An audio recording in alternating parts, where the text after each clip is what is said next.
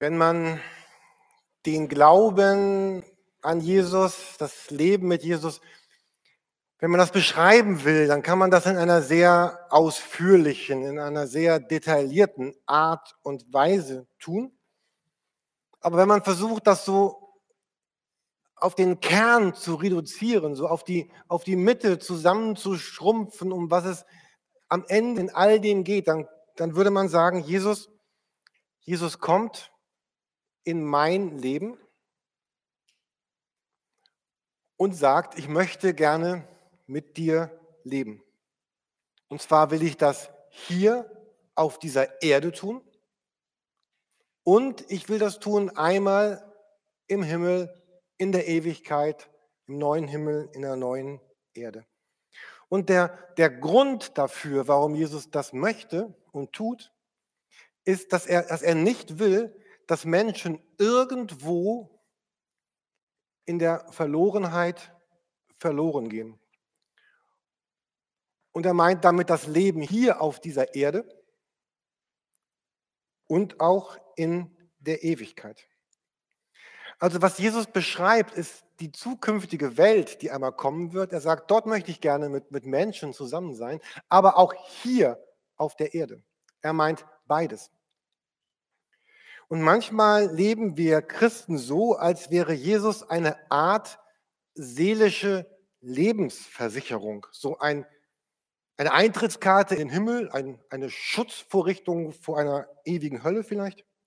Aber Jesus sagt nicht, ich bin nicht eine Versicherung deines Lebens, sondern Jesus sagt, komm und folge mir nach lebe mit mir. Ich möchte mit dir leben und ich will, dass du mit mir lebst. Ich möchte in dieser Zeit dein Leben umgestalten. Ich will es transformieren. Ich will es neu machen. Ich will es verändern. Ich will das, all das, was, was entstellt ist in deinem Leben, was irgendwie kaputt gegangen ist, ich, ich will das nehmen und ich will es heil machen. Ich will es gesund machen. Ich will es schön machen. So zu Beginn der Bibel lesen wir ja, dass wir hatten vor einem Jahr darüber gepredigt, dass, dass der Mensch als Ebenbild Gottes geschaffen wurde.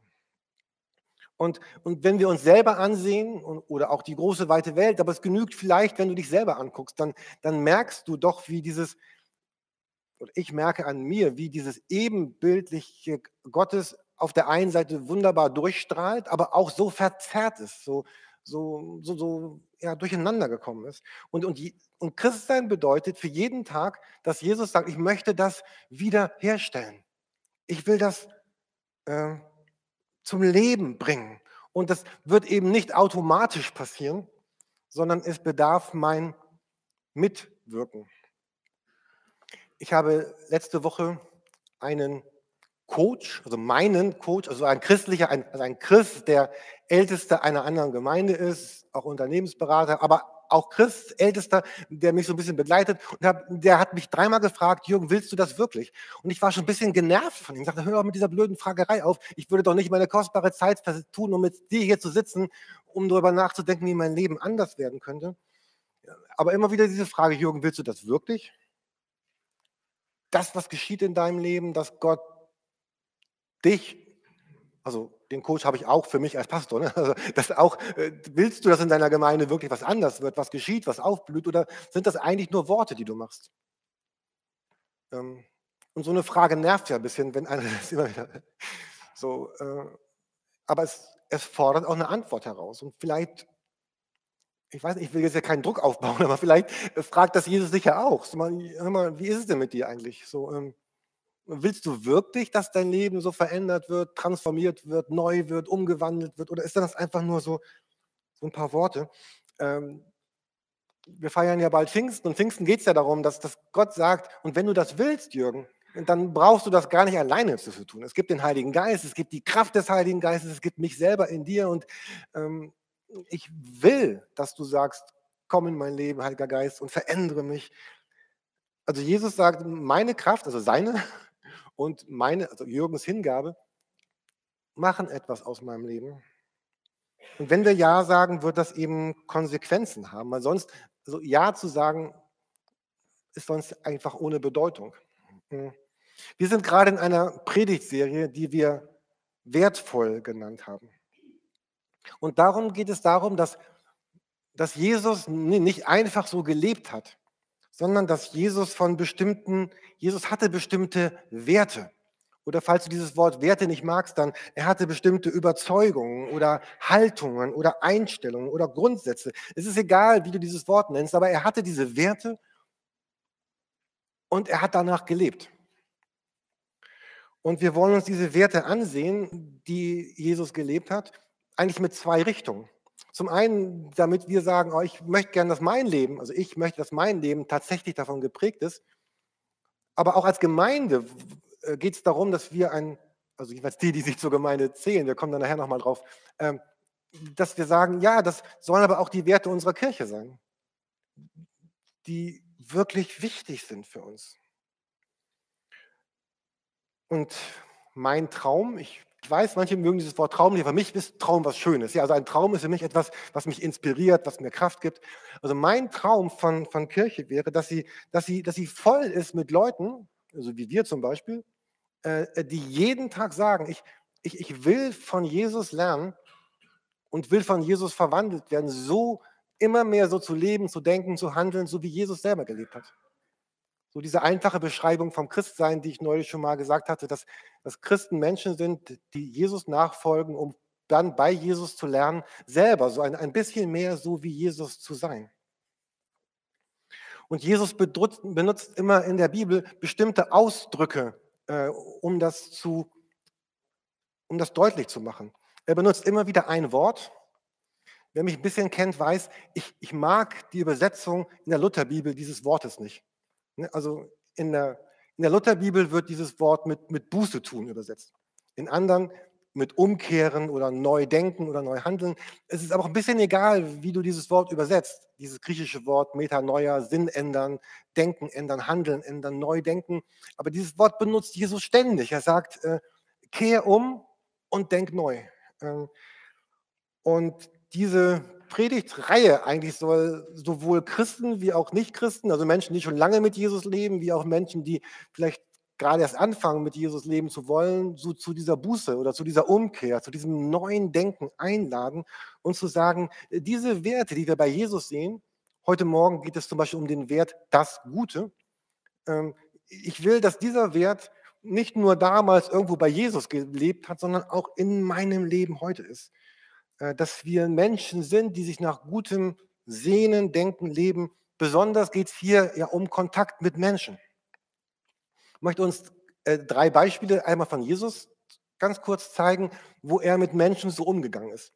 Zum einen in Johannes 1, Vers 47, da trifft Jesus jemanden, der heißt Nathanael. So, und Johannes 1, 47, also da heißt es, als Jesus ihr könnt auch mitlesen, als Jesus Nathanael kommen sah, sagte er, das ist ein wahrer Israelit, ein Mann ohne Falschheit. Das ist die, die erste Begegnung, wo Nathanael auf Jesus trifft. Und Jesus sagt nicht, ey Nathanael, klasse, dass du da deinen coolen Platz unter diesem Bäumchen aufgegeben hast. Oder er hat nicht so einen reservierten Gedanken, naja, Nathanael, mal gucken, was aus dem noch werden wird. Da wird auch nicht alles Gold in seinem Leben sein. Und er sagt, äh, ein, ein wahrer, nee, noch zurück, ein wahrer Israelit, ein Mann ohne Falschheit. Also da muss ja ganz viel in Nathanael gewesen sein. Also er war ja nicht Gott. Also das ist ja fast schon ein bisschen übertrieben, was Jesus da über Nathanael sagt. Und das sagt er dann auch. Der sagt dann, woher kennst du mich? Jesus antwortete und sprach, ehe Philippus dich rief, unter dem Feigenbaum warst, sah ich dich. Ich hatte vor einiger Zeit über diesen Namen Gottes gepredigt. Vielleicht wart ihr dabei, wo Gott sich Sarah zeigt als dieser El Roy, der Gott, der sieht. Und, und hier ist Jesus, dieser El Roy, der Gott, der sieht, der, ich sehe dich, Nathanael, ich, ich sehe was. Und ich sehe was in dir, was du vielleicht selber gar nicht in dir siehst. Und dieses Sehen Gottes ist immer ein, ein, ein liebendes Sehen, ein heilendes, ein unterstützendes Sehen, ein versorgendes Sehen. So, was siehst du in dir selber? Was siehst du in anderen? Der zweite Bibeltext im gleichen Kapitel, eigentlich noch davor, Vers 42, da trifft Jesus dann auf Petrus. Da heißt es, und er, Andreas, führte ihn, Simon, zu Jesus. Jesus blickte ihn an und sprach, du bist Simon, der Sohn des Johannes, du wirst Kephas heißen, was übersetzt wird Stein. Ne, deswegen bekommt dann Jesus diesen Namen Petrus, was das gleiche heißt wie Stein. Ähm, das ist doch auch wirklich interessant. Ne? Also wenn man jetzt, also Jesus trifft diesen Petrus und die meisten von uns, ich gehe davon aus, haben schon Bibel gelesen und, äh, und wissen ja auch, was demnächst Petrus in den nächsten drei Jahren, was Petrus alles tun wird. Er wird, wir werden in Petrus die allergrößte Feigheit sehen. Wir werden einen Mann sehen voller Dummheit. Jemand mit einer großen Klappe und wenig Substanz. Jemand, der überreagiert und jemand, der nicht nur Judas hat ja Jesus verraten, eigentlich auch Petrus, nur auf eine andere Weise, an, an anderen Orten. Also wir sehen jemanden, der so sein wird und Jesus wusste das alles doch. Und Jesus sagt nicht, Petrus, äh, halt mal den Ball flach, sondern er sagt, Petrus, ich sehe in dir einen Felsen, einen Stein.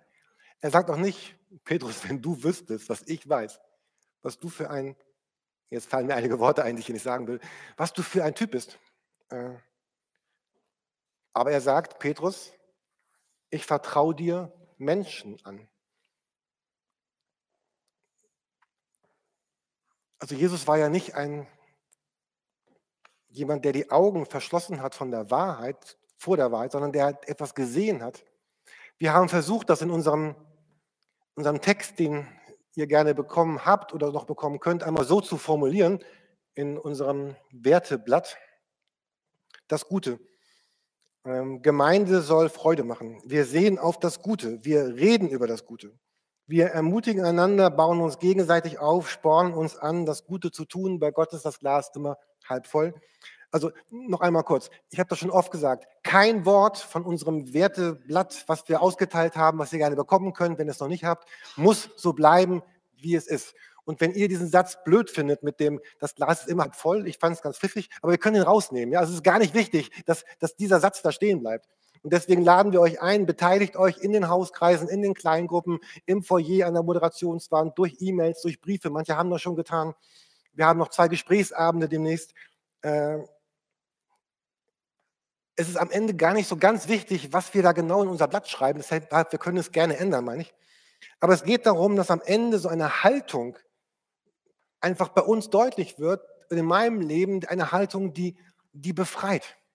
Nichts ist doch so wenig befreiend, wenn, wenn, wenn das Denken und Fühlen meines Denkens oder eines anderen Menschen immer auf das gerichtet ist, was, äh, was nicht gut ist und was, was nicht gelungen ist. Und natürlich, wenn ich ein Haus kaufe und das renovieren will, muss ich mir schon ziemlich genau angucken, was ist hier nicht in Ordnung. Oder wenn ich in ein Flugzeug steigen will, dann kann ich nicht sagen, oh, das sind ja wunderschöne rote Farben, aber die Reifen sind kaputt. Natürlich würde ich erwarten, dass mir ist die Farbe egal, aber ich will, dass die Reifen funktionieren. Ich weiß, dass das Grenzen hat, aber zunächst einmal diese Grundhaltung, die hier deutlich wird, dass, oder anders, wie viel Verletzung und Enttäuschung habt ihr vielleicht selber schon erlebt, weil andere Menschen über euch Dinge gesagt haben, die einfach nicht wahr sind oder die nicht gut sind. Oder selbst wenn sie wahr sind, warum musst du jedem erzählen, was ich falsch gemacht habe? Also, das, ähm, also so eine, einfach mal zu, sich zu fragen, worüber reden wir eigentlich den ganzen Tag? Also es ist nicht inspirierend, mit Menschen zusammen sein, deren Glas immer halb leer ist.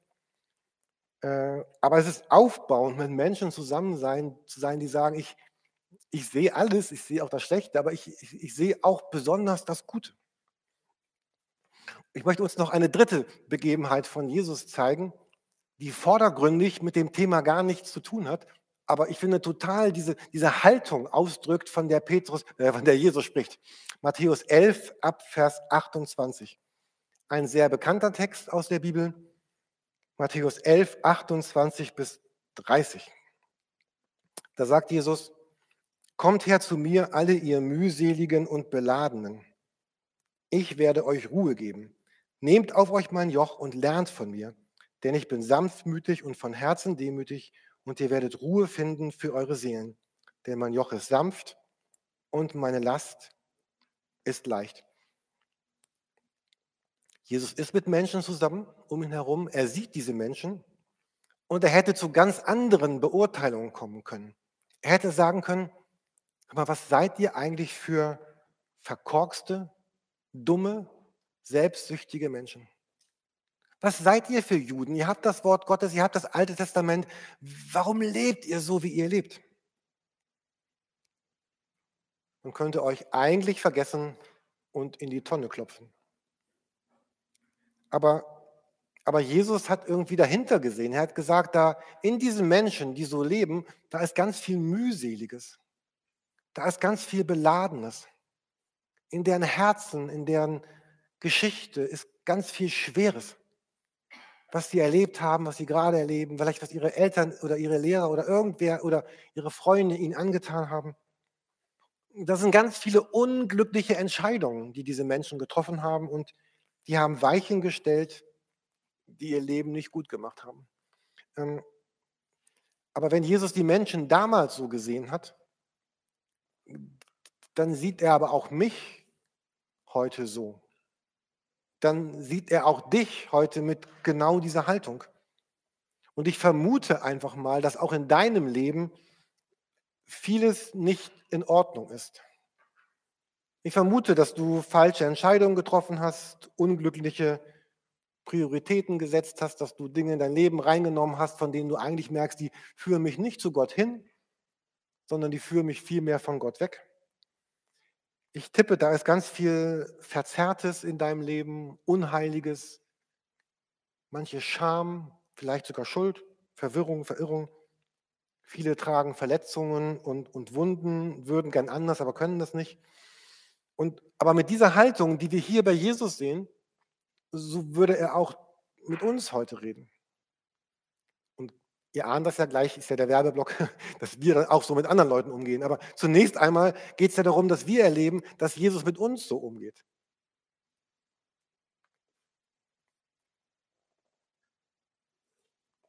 Jesus sieht das Gute, er erreicht die Hand. Aber was aber auch deutlich wird bei diesem Text, ähm, dass, dass Jesus ist jetzt kein, er ist kein Streichler oder so kein Verhätschler. Er sagt auch nicht, ach du armes Häschen, es ist irgendwie schiefgelaufen in deinem Leben, tut mir leid. Oder auch kein Schönredner, ach mach doch nichts, das gelingt allen nicht so gut, sondern was Jesus ja sagt, das ist schon ziemlich dramatisch, dass das Leben so läuft, wie es läuft. Das, das war nicht so gedacht.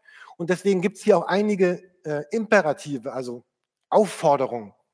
Äh, so, ne, er, er spricht eben davon, dass er sagt, ne, also kommt her zu mir, nehmt auf euch mein Joch, lernt von mir. Also Jesus gibt so eine ganz klare Aufforderung, komm, nehme, lerne.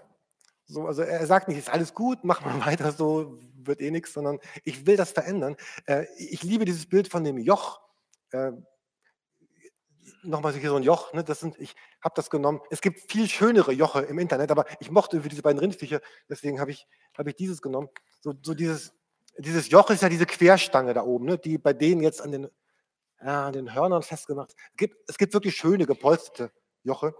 Aber, aber Jesus sagt ja, du sollst diesen, diesen Balken da auf dich nehmen. Und ich, und ich liebe diese Auslegung von diesem Text, dass manche sagen, dieser eine Ochse, das ist ein Bild für mich und der andere ist ein Bild für Jesus. Ne, dass, dass Jesus sagt, wir beide, wir beide gehen diesen Weg. Deswegen in diesem Bibeltext, den wir hier sehen, da geht es ja darum, dass Jesus sagt, ähm, komm zu mir. Und dann werden wir auch, auch gemeinsam diesen, diesen Weg gehen. Also in Jesus ist dieses, dieses Schöne, dieses Entlastende, dieses Befreiende was aber daran gebunden ist, dass, dass ich auch sage, ich, ich komme und ich lerne und ich, und ich nehme mein Joch, also meine Bestimmung, meine Berufung gemeinsam mit Jesus, mit Jesus auf mich. Also um was es hier geht, ist, dass, dass Jesus uns einlädt, dieses Gute selber in unserem Leben zu erleben, zu nehmen von ihm und dann auch mit anderen Menschen so umzugehen. Ich habe noch drei Texte mit, die ich euch wahrscheinlich zeigen will, wenn die Zeit reicht, sonst lasse ich einen weg. Zum Beispiel Philippa 2, die Verse 1 bis 5. Da, ähm, vielleicht haben manche das gelesen, stand auch gestern im Newsletter der Text. Philippa 2, die Verse 1 bis 5, da, da, beschreibt Paulus jetzt so eine, eine Lebenshaltung, die daraus kommt von solchen Menschen, die das eben erlebt haben, was ich da, äh, was wir gesagt haben. Wenn es bei euch irgendeine Ermutigung in Verbindung mit Christus gibt, eine Tröstung, die aus der Liebe kommt, Gemeinschaft, die der Geist Gottes wirkt, Barmherzigkeit und Mitgefühl, dann macht meine Freude vollkommen, indem ihr in derselben Einstellung und Liebe von ganzem Herzen zusammensteht. Tut nichts aus Streitsucht oder Ehrgeiz, sondern seid bescheiden und achtet andere höher als euch selbst. Denkt nicht nur an euer eigenes Wohl, sondern auch an das der anderen. Eure Einstellung soll so sein, wie sie in Jesus Christus war. Und das, und das haben wir uns ja gerade angeschaut, wie es denn in Jesus war. Also so ein bisschen die Frage ist auch an uns jetzt, das ist auch so ein Text, der der ist voll mit, mit Aufforderungen, mit diesen Imperativen, wo, wo, Gott praktisch durch Paulus sagt, wenn du Jesus erlebt hast, dann, dann sei jetzt auch selber so jemand. Also die Frage ist, womit füttere ich meine Gedanken? So, ich bin zum Beispiel jemand, der manchmal so ein bisschen so kritisch reagiert. Heute Morgen kam ich hier rein und ich sah, was macht dieses Schlagzeug da? das ist gar nicht zertifiziert. Wir haben nicht darüber gesprochen. Hier darf kein Schlagzeug stehen.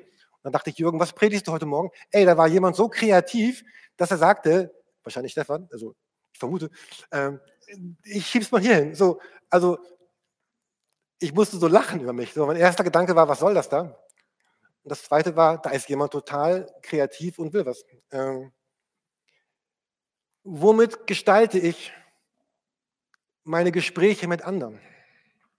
Was, was, was ist da drin? Was der andere dumm gemacht hat, was er schlecht gemacht hat, was nicht gut war, sondern oder ist es hier dieses, diese Worte da, Ermutigung, Tröstung, Gemeinschaft, Barmherzigkeit, Mitgefühl, bescheiden, andere höher achten. Jemand hat heute Morgen äh, noch gebetet, äh, ich, ich will den anderen, hilf mir den anderen nicht in den Schatten zu stellen. Das fand ich eine schöne Beschreibung, sondern ihn, ihn und sie in, in die Sonne zu rücken. Und ich frage mich, ähm, wie anders könnte unsere Welt aussehen, unsere Arbeitsstelle, unsere Familien, aber auch jede Kirche, jede Kirche, diese Kirche, wenn sie gefüllt ist mit Leuten, die sagen, das ist meine Haltung. Ähm, so lebe ich. Oder diesen, diesen Text aus dem Schriftwort, den wir, Bibelwort, was wir gehört haben, Philippa 4. Äh, da sagt Paulus, eure Güte werde allen Menschen bekannt. Man könnte Güte auch übersetzen mit Nachsicht und Milde. Und dann Vers 8. Ansonsten denkt über das nach, meine Geschwister, was anständig und gerecht ist. Richtet eure Gedanken auf das Reine, das Liebenswerte, was einen guten Ruf hat, auf alles, was Auszeichnung und Lob verdient. Ich musste so ein bisschen schmunzeln. Dieses Wort, was hier steht für diesen guten Ruf, da steht im Griechischen das Wort Euphemos. Das benutzen wir auch im Deutschen. Ne? Also wir reden ja von äh, Euphemismus, also einer eine mildernde Umschreibung für ein anstößiges Wort. Also wir, wir benutzen es negativ im Deutschen jetzt als Euphemismus, so ein bisschen schönreden. Ne? Also wir nennen es nicht beim Namen. Aber, aber hier wird dieses Wort im Griechischen so genutzt, da ist was Gutes, irgendwas Schönes und es ist Aufgabe der Christen damals, er seid hier, denkt darüber nach oder andere übersetzen das mit seid bedacht oder sucht danach. Sucht danach, wo findet ihr was Gutes und denkt darüber nach. Was ist gerecht, was ist schön, was ist ehrbar. Und wir wissen, da ist auch ganz viel Unkraut und ganz viel Kaputtes. Aber heute Morgen an der Stelle fiel mir mein Hund ein. Ich möchte uns gerne mit meinem Hund vergleichen. Verzeiht mir, wenn wir gegessen haben draußen. Ne? Es ist total sicher, sobald wir aufgestanden sind, kommt unser Hund und, und sucht den ganzen Boden ab, ob es nicht irgendwas zu essen gäbe. Und wenn dann nur ein bisschen Fett runtergetropft ist, dann sitzt er da und leckt dieses Fett auf. Und ich dachte, ey, wenn wir Christen so unterwegs wären, wenn wir die, die, die, unsere Gegend abgrasen nach, wo ist was Gutes? Wo ist was Schönes? Und ähm, ähm, ich habe gestern im Newsletter geschrieben, dass manche vielleicht heute sagen werden, naja, ist das nicht ein bisschen naiv, Jürgen? Ja. Kann man so leben? Vielleicht schon, oder? Ähm okay, ich, ich, ich komme zum Schluss. Ähm ich habe noch einen, einen ernsten Gedanken, habe ich noch. Ähm ich sage den trotzdem. Also mir ist das total wichtig. Ich will, ich will jeden Menschen, den ich treffe in Hamburg, einladen, Teil unserer Kirche zu werden, unserer Gemeinschaft zu werden. Und mir ist so ganz vieles egal, erstmal. Aber ich habe gestern gedacht, wenn aber jemand sagt, weißt du, Jürgen, ich, was du heute Morgen gepredigt hast, ich, ich möchte das nicht leben.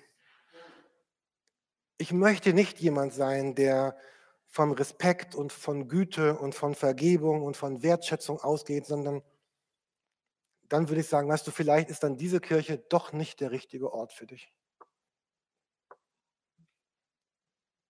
Weil ich glaube, das ist so ein, ich habe das ja noch nie jemandem gesagt, das ist ja gerade auch nur theoretisch, so, aber ich, ich glaube, dieser Wert ist so hoch, weil Jesus einfach auch genau so war. So, ihr dürft schon noch nach vorne kommen, Stefan auf sein, auf sein Schlagzeug. Und äh, ich, ich möchte euch gerne einladen.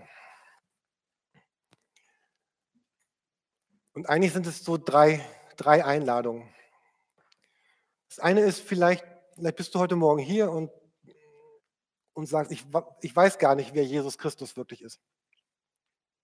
Ich habe noch nie mit, mit Jesus gelebt. Ich bin, ich höre von ihm und ich, ich bin kein Christ und ich gehöre einfach nicht zu ihm. Dann vielleicht könnte heute Morgen ja der Ort sein, wo du sagst, ich, ich starte heute Morgen mein, mein Leben mit, mit Jesus. Wir haben dafür so ganz verschiedene Formulierungen. Manchmal sagen wir, wir, übergeben unser Leben Jesus oder wir, wir starten neu oder wir bekehren uns oder es ist eigentlich gar nicht so wichtig, welches Wort wir dafür benutzen. Das bedeutet aber, dass, dass es so einen Anfang gibt, dass jemand sagt, ich, okay, ich, es gibt eine Zeit, da hatte Jesus keine Bedeutung für mein Leben, aber, aber heute soll der Tag werden, wo ich ihn bewusst in mein Leben einlade und sage, Jesus, du sollst mein Freund sein, mein Herr, mein König, mein Gott. Und ich möchte auch diese Lieder singen, die wir heute Morgen gesungen haben und sie ernst meinen, weil ich glaube, dass, dass du mein Jesus bist. Und dann möchte ich dich einladen, nach dem Gottesdienst vielleicht mich oder jemand anders einfach anzusprechen, zu sagen, ich würde gerne mit dir beten, ich würde gerne Christ werden, ich möchte gerne starten in dieses Leben mit Jesus. Diese zweite Einladung ist so eine Einladung zur, nimm das Wort, was du magst, zur Buße oder zur Umkehr oder zum, zum Neudenken. Ihr habt dieses Blatt auf euren Plätzen gefunden. Das ist diesmal wieder beidseitig bedruckt. Das sind, oder falls du die Predigt im Netz hörst, du kannst dieses Blatt herunterladen äh, neben dem Video. Und auf der zweiten Seite findet ihr Fragen. Und diese Fragen sind besonders für Menschen gedacht, die mit Jesus unterwegs sind. Und die Frage, was bedeutet eigentlich Matthäus 11 für mich und mein Leben? Wie, was wird mir helfen, meine Aufmerksamkeit auf diese guten Dinge zu richten und wegzukommen von dem Negativen? Und wie kann ich in dieser Haltung, wie wir heute Morgen geredet haben, auch Problematisches ansprechen, Verletzendes ansprechen, Pro Probleme klären, die nicht, mich denen nicht wegdrücken? Und unten steht noch eine Frage, wo sollte ich es lernen, vielleicht einfach mal den Mund zu halten? Ähm, Ich bin überzeugt, dass Gottes Wort plus Gottes Geist plus diese ausgeteilten Zettel plus eure Zeit, euch mit den Fragen zu beschäftigen, das zusammen die Macht hätte, unser Leben zu einem ganz anderen Leben umzuverwandeln. Es gibt ein Aber oder ein Und. Jesus sagt, kommt her zu mir, lernt von mir, nehmt mein Joch. Wenn wir, wenn wir diesen dritten, letzten, das auch tun, dann wird unser Leben das Leben werden, zu dem Jesus uns uns einlädt. Und die dritte Einladung ist die, vielleicht bist du neu in Hamburg oder zum ersten Mal hier in der Kirche und fragst dich, oh, wie könnte ich vielleicht Mitglied oder Teil dieser Kirche werden. Auch das ist möglich. Es gibt Hauskreise, es gibt Kleingruppen, es gibt Mitarbeit, es gibt finanzielle Beteiligung, es gibt alle Möglichkeiten, einfach aktiver Teil zu werden. Vielleicht denkst du euch, ich würde gerne nochmal darüber sprechen, was das für mein Leben bedeutet. Dann bist du auch ganz herzlich dazu eingeladen. Amen.